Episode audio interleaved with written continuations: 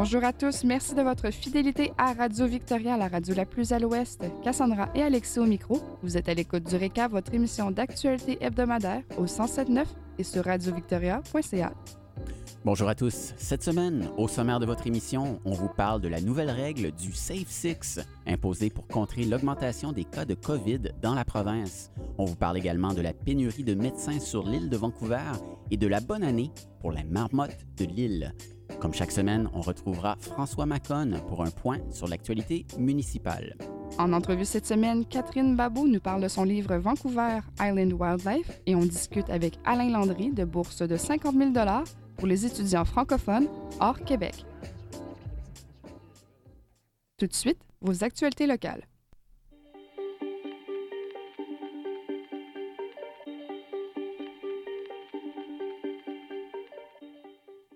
Nouvelle règle de socialisation formulée par la docteure Henry. Cette semaine, la docteure Bonnie Henry a publié un ordre de santé publique pour réduire la propagation du virus COVID-19. La nouvelle règle limite les rassemblements dans les foyers privés aux membres du ménage et à six invités. Dr. Henry parle d'un Safe Six, un terme qui décrit un petit groupe d'amis proches et membres de la famille en dehors du ménage avec qui il est autorisé de socialiser à l'intérieur. Ce groupe de personnes ne devrait pas changer pendant les prochains mois. Bien que la distanciation physique ne soit pas requise au sein du foyer et du Safe Six, elle est toujours recommandée, ainsi que l'utilisation de pièces plus grandes pour accueillir les invités, l'ouverture de fenêtres et le nettoyage, ainsi que la désinfection des surfaces que les gens touchent souvent. Les câlins et les baisers devraient être limités aux membres du foyer. La docteure Henry encourage plutôt les rencontres à l'extérieur et d'éviter de se toucher fréquemment le visage. Pour le moment, les masques sont fortement recommandés pour les espaces publics intérieurs. Toutefois, la docteure Henry a déclaré qu'il est très important de porter un masque dans tous les lieux publics en Colombie-Britannique. Sur l'île de Vancouver, des milliers de personnes n'ont presque aucune chance de trouver un médecin de famille. D'après une enquête menée par Capital Daily, la solution à cette pénurie de médecins n'est pas nécessairement plus de médecins. Damien Contandriopoulos, professeur à l'École des sciences infirmières de l'Université de Victoria, a confié à Capital Daily que la situation à Victoria et sur l'île de Vancouver reflète la moyenne canadienne. Selon les données de Statistique Canada, en 2017, 15% de la population du pays n'a pas accès aux fournisseurs de soins de santé primaires, y compris les médecins de famille. En Colombie-Britannique, la moyenne est de 18% Ne pas avoir de médecin de famille a des conséquences parfois très graves. Pour le cancer ou les maladies cardiaques, le recours à des cliniques peut retarder le début du traitement pendant des semaines ou des mois. En Colombie-Britannique, la solution n'est pas forcément d'ajouter plus de médecins de famille. M. Condandriopoulos a expliqué qu'il faut apporter des changements au système. Par exemple, un changement du modèle de rémunération à l'acte est nécessaire. Actuellement, un médecin est payé le même montant pour une visite pour un mal de gorge que pour les premiers stades d'un cancer. Cela ressemble à un dentiste facturant la même chose pour un nettoyage dentaire que pour des diagnostics dentaires complexes. Une seconde excellente solution serait d'introduire des équipes coordonnées d'infirmières praticiennes, de sages-femmes et d'autres professionnels qui prennent le rôle de soins primaires et allègent ainsi le travail des médecins de l'île. Une enquête à retrouver sur Capital Daily.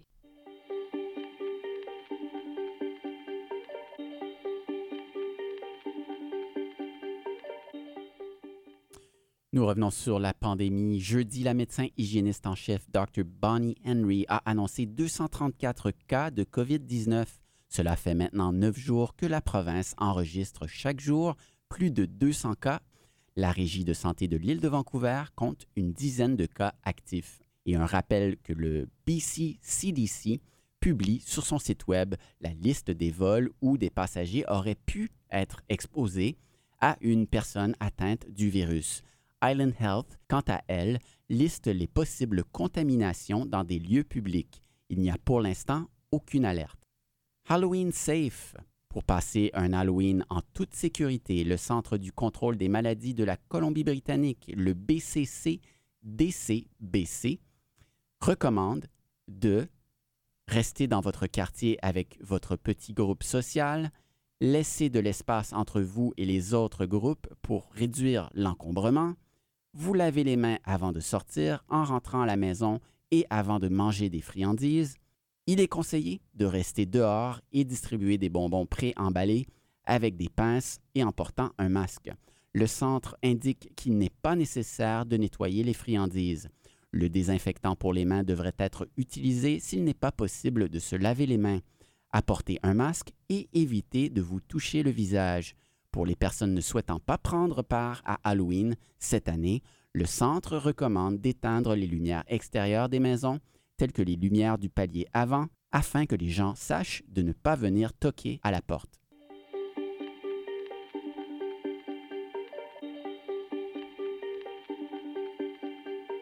Plus tôt cette semaine, Pierre Chauvin s'est entretenu avec Catherine Babot, photographe de nature et auteur du livre Vancouver Island Wildlife. On écoute cette entrevue. Et nous recevons maintenant Catherine Babot, photographe de nature basée à Courtney sur euh, l'île de Vancouver. Catherine, bonjour. Oui, bonjour Pierre. Écoutez, euh, merci de nous accorder un peu de temps. Alors aujourd'hui, on se parle parce que euh, vous venez de faire paraître en fait un livre sur la, la, faune en fait de, de l'île de Vancouver. Oui, c'est ça. Un livre qui s'appelle euh, Vancouver Island Wildlife, où euh, j'y euh, présente plusieurs photos de la faune et de la flore qu'on retrouve sur l'île de Vancouver, et notamment des espèces menacées. Alors évidemment, quand on pense faune et flore ici, ici au sud de l'île, on, pense évidemment peut-être à des, ours, mais en fait, il y a, y a quand même dans la, dans la liste des animaux que vous avez pu photographier, il y a quand même une, une liste assez impressionnante y compris des oiseaux. Euh, si je ne me trompe pas, le, le pigargue à, tête blanche. Oui, le pigargue à tête blanche, euh, j'ai eu euh, l'opportunité de photographier un couple dans leur nid avec des petits. Alors, c'était une expérience assez spéciale. C'était très, très intéressant. J'ai d'autres oiseaux aussi, comme le grand héron, la sous-espèce Fanini est une espèce menacée. Donc, je l'ai aussi représenté dans le livre et d'autres petits oiseaux chanteurs. Je pense qu'on appelle ça des oiseaux chanteurs. Et euh, qu'est-ce qui vous en fait pousser à faire ça spécifiquement euh, euh, la, la, la, faune, les animaux sauvages de l'île de, de Vancouver?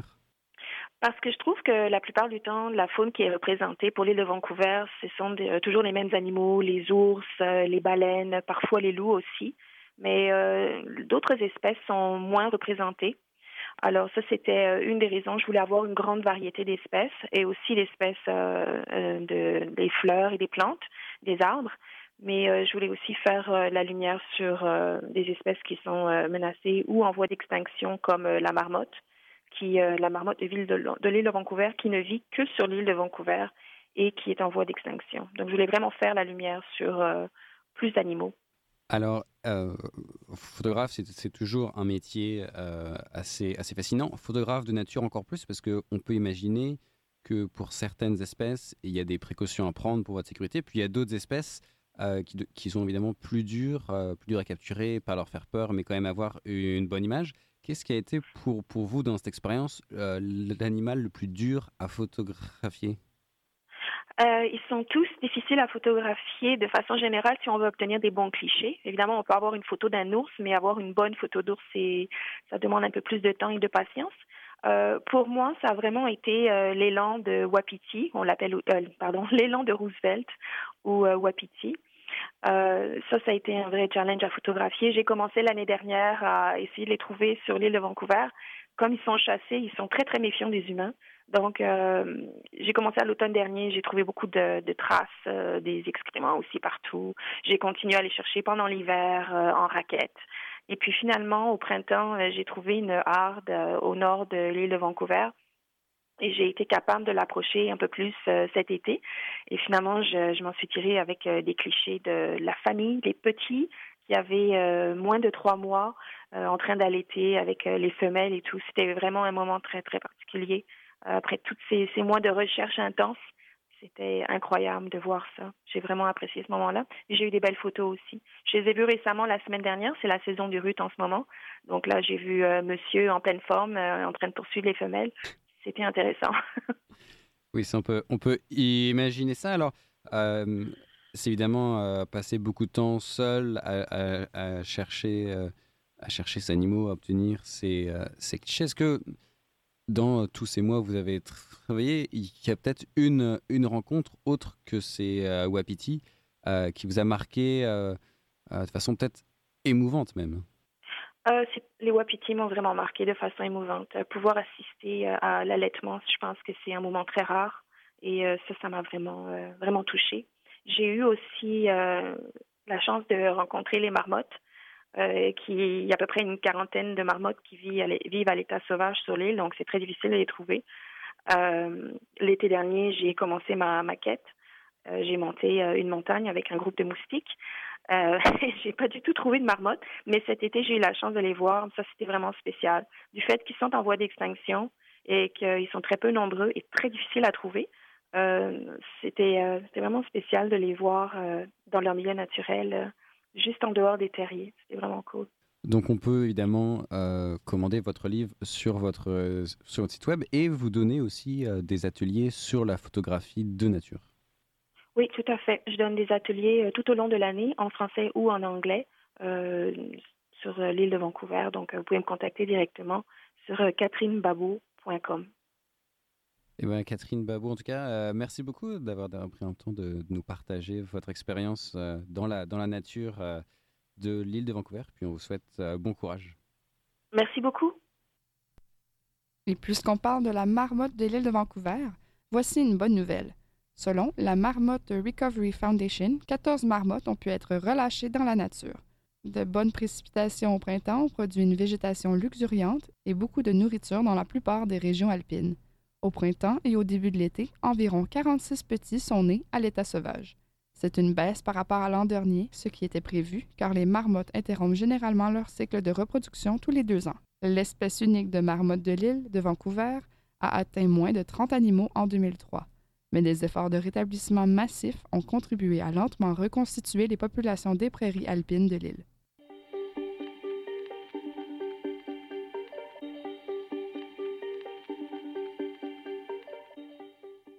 Francophones impliqués dans vos communautés, Songez-vous à retourner aux études? La Fondation Baxter et Alma Ricard proposent des bourses allant jusqu'à 50 000 pour couvrir les frais de scolarité, voyage et subsistance. On écoute le directeur de la Fondation, Alain Landry. Et nous avons avec nous au téléphone maintenant euh, Alain Landry, directeur général de la Fondation Baxter et Alma Ricard, une fondation qui offre des bourses pour euh, des étudiants de la francophonie canadienne. Bonjour, monsieur Landry. Bonjour, M. Chauvin. Alors aujourd'hui, euh, si on est là, c'est pour parler euh, de la fondation. Euh, qui était en fait d'abord pour commencer Alma Ricard? Voilà, Alma Ricard, devenue veuve, avait hérité avec son mari d'une fortune. et un jour, elle appelle un ami qui s'appelle M. Paul Desmarais, très connu, originaire également de Sudbury. Elle lui dit, voilà, j'ai des demandes qui totalisent 200 millions, mais il ne me reste que 40 millions. Qu'est-ce que je fais? Et M. Desmarais lui a dit, euh, tu arrêtes tout, on va mettre sur pied un programme de bourse pour les francophones canadiens vivant en situation linguistique minoritaire. Et c'est comme ça que la Fondation est née. Votre annonce, effectivement, c'est le plus grand, euh, le plus important programme de, de bourse. Et depuis 1998 ou 1999, vous avez octroyé 23 millions de dollars dans ces, dans ces bourses-là. Voilà. on, a, on a attribué les premières bourses en juin 99. Et depuis, annuellement, on attribue des bourses dont le nombre varie selon les besoins financiers et les sommes d'argent qu'on a à notre disposition parce que nous essayons d'attribuer des bourses qu'avec euh, le total des rendements annuels de nos placements. Voilà, donc comme un nombre de fondations, en fait, vous avez un, un fonds de départ qui est placé et c'est grâce à ces intérêts que vous pouvez continuer chaque année de, euh, d'octroyer ces bourses. L'idée est de ne pas toucher au capital, mais d'attribuer des bourses uniquement avec les sommes du rendement annuel. Alors, la, loi fédérale nous oblige à attribuer 3,5 du capital en bourse, ce qui représente à peu près 1 million 250 000 dollars par année pour la fondation. Et donc, euh, ces, euh, ces, bourses, elles sont uniquement pour des étudiants euh, francophones hors Québec qui continuent dans des deuxième et troisième cycles à l'université. Voilà, ils peuvent faire un deuxième bac, maîtrise, doctorat ou postdoc. Et on les aide pendant trois ans. pour un maximum de 50 000 dollars par année. Et c'est un cadeau. Ils n'ont pas remboursé un, un, rond de cette somme. Et ça inclut évidemment pas juste les frais de scolarité, mais on parle aussi des frais de subsistance et de voyage. Voilà, euh, ils peuvent, euh, sur présentation de, pièces justificatives, on va payer la totalité des frais de scolarité. Également, ils ont tous besoin de manger à un moment donné. Ils ont besoin de matériel. Il n'y a pas un étudiant aujourd'hui qui n'a pas besoin de son iPad ou de son, MacBook ou de son euh, téléphone intelligent. Et ça fait partie des frais qu'on peut attribuer jusqu'à concurrence de 50 000 dollars par année. À partir du moment où ils ont la bourse, ils peuvent étudier dans n'importe quel domaine, dans n'importe quelle langue, dans n'importe quelle université dans le monde.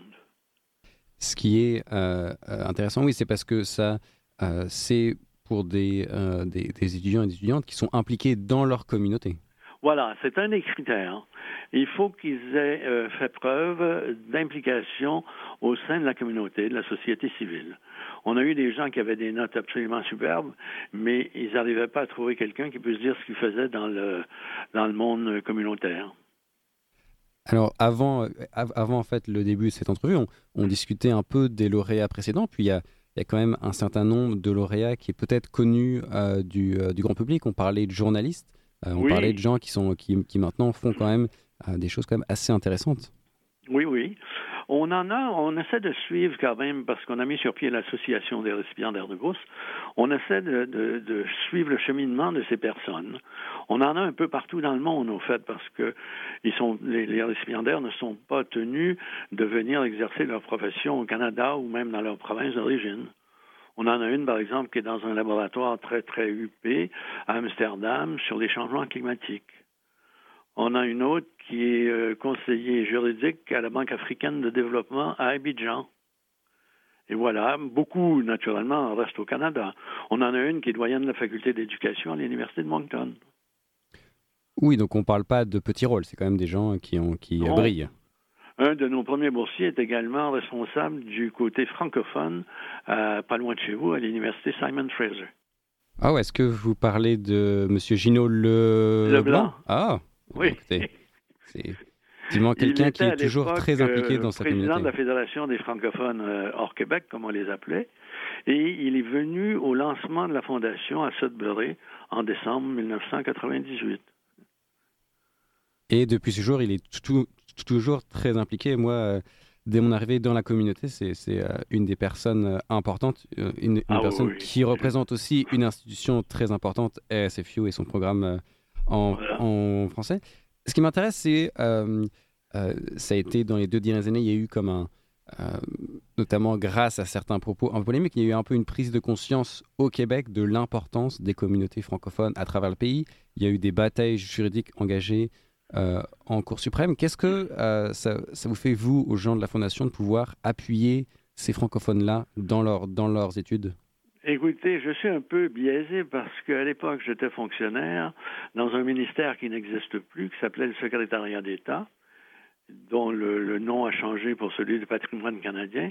Et une de mes responsabilités comme sous-ministre adjoint, entre autres, c'était l'aide aux communautés francophones hors Québec. Alors, je me retrouve donc dans un milieu euh, que je connais très bien. Et euh, pour moi, aider ces francophones à poursuivre des études supérieures, c'est quelque chose euh, non seulement qui me tient à cœur, mais comme je connais très bien ces communautés, je ne suis pas en, pays inconnu. Pour les étudiants et étudiantes qui sont intéressés, ils peuvent euh, remplir un dossier, ils ont jusqu'au 1er décembre, et si je ne me trompe pas, ils peuvent le faire sur fondationricard.com. Voilà. Et est-ce que vous avez, et donc j'imagine que c'est pour les études, est-ce que c'est pour les études qui commencent dès euh, le, semestre d'hiver 2021 ou? Voilà, le, semestre d'automne 2021. C'est-à-dire, on émet le premier euh, versement de la bourse euh, au mois d'août euh, de 2021 pour l'année universitaire 21-22. C'est noté. Donc, fondationricard.com jusqu'au 1er décembre. Alain Landry, directeur général donc, de la Fondation Baxter et Alma Ricard, merci beaucoup d'avoir été, d'avoir été avec nous à Radio Victoria. Merci beaucoup et bonne continuation. Merci, au revoir. Au revoir. Une entrevue à retrouver en intégralité sur radiovictoria.ca. L'actualité municipale, c'est chaque mercredi à midi sur Radio Victoria avec notre journaliste François Macon. Bonjour François. Bonjour Cassandra, bonjour à tous. Cette semaine, Regard sur le Grand Victoria a reçu Colin Plante, conseiller municipal à Saanich et président du district régional de la capitale.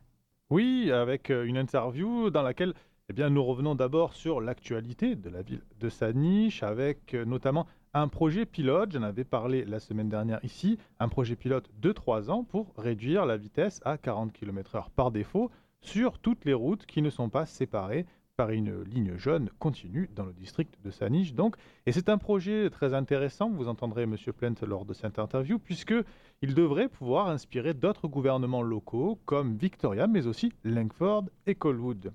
Et nous revenons aussi sur une autre actualité municipale avec M. Plainte, l'adoption par l'Assemblée locale du nouveau règlement sur les suites de jardins. Alors c'est une mesure simple et concrète en réponse à la crise du logement. Et puis, euh, c'est vraiment quelque chose de très efficace. Nous verrons avec M. Plainte lors de cette interview, même s'il y a quelques restrictions et conditions évidemment à respecter.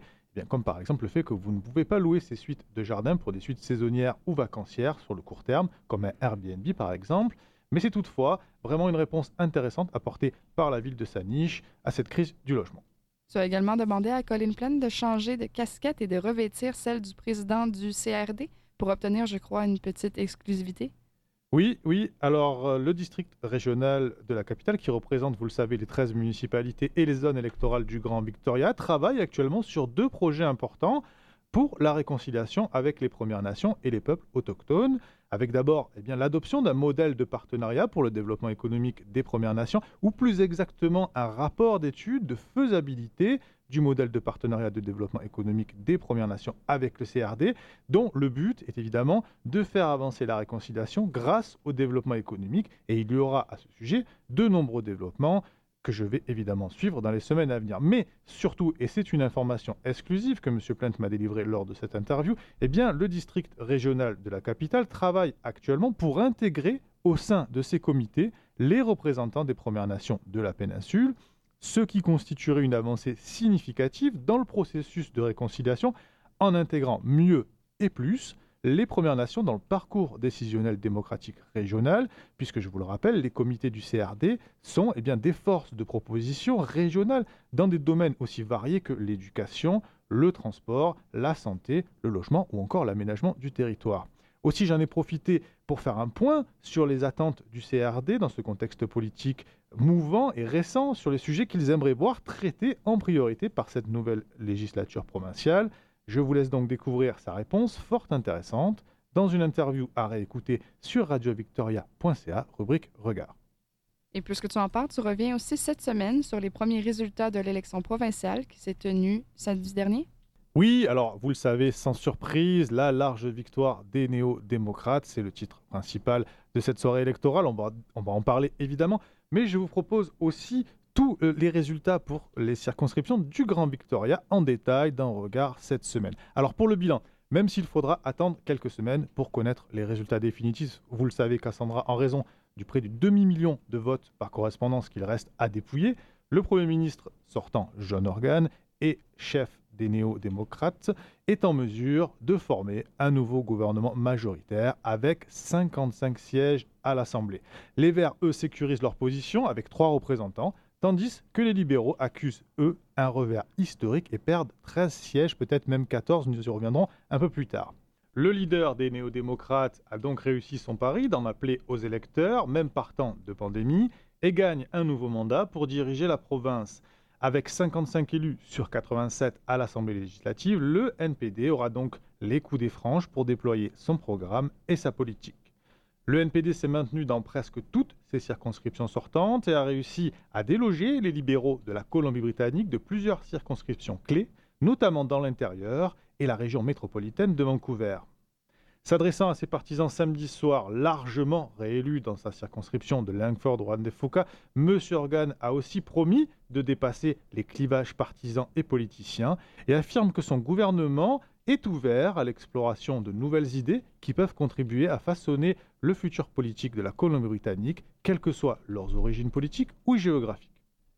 Le Parti vert de la Colombie-Britannique, quant à lui, amené par leur chef Sonia Furstenau, réélu dans sa circonscription de Cowinchan, ont réussi à refaire leur retard dans les sondages et sécurisent à nouveau trois sièges comme en 2017.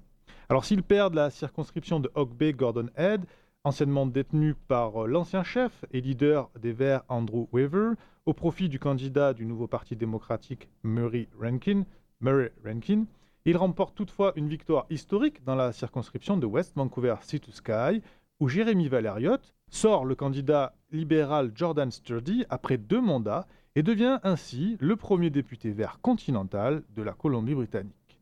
Adam Olsen a lui été largement réélu député de la circonscription de Saanich-Nord et des îles.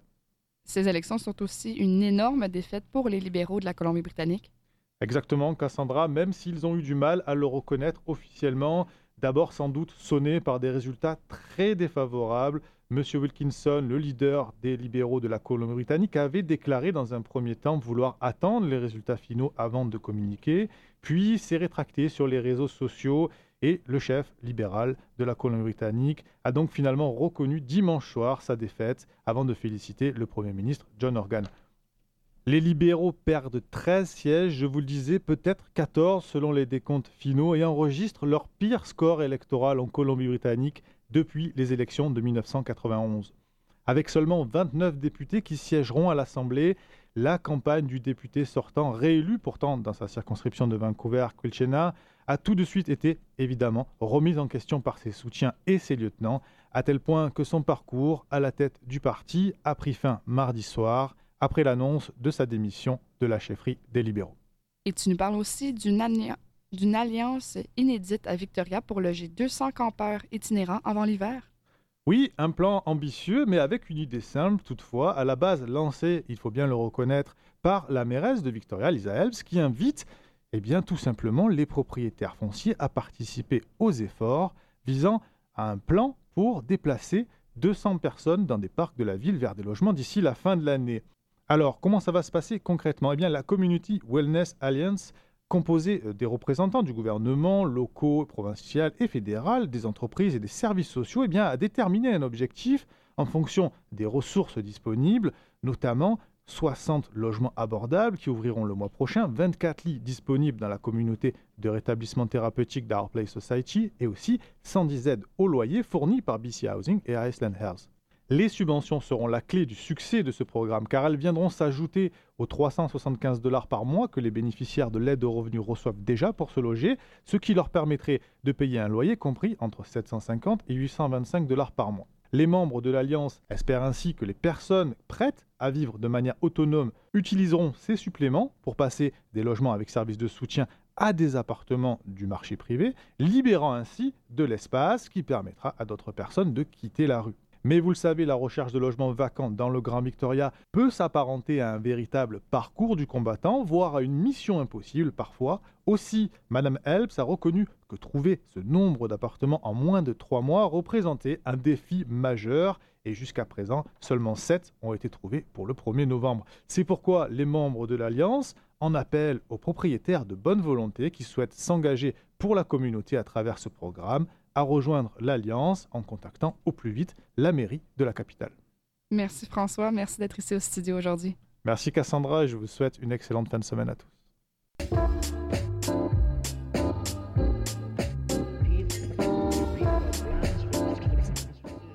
Chers auditeurs, c'est sur ces notes que se conclut cette édition du Récap, semaine du 26 octobre à l'antenne du 107.9 FM.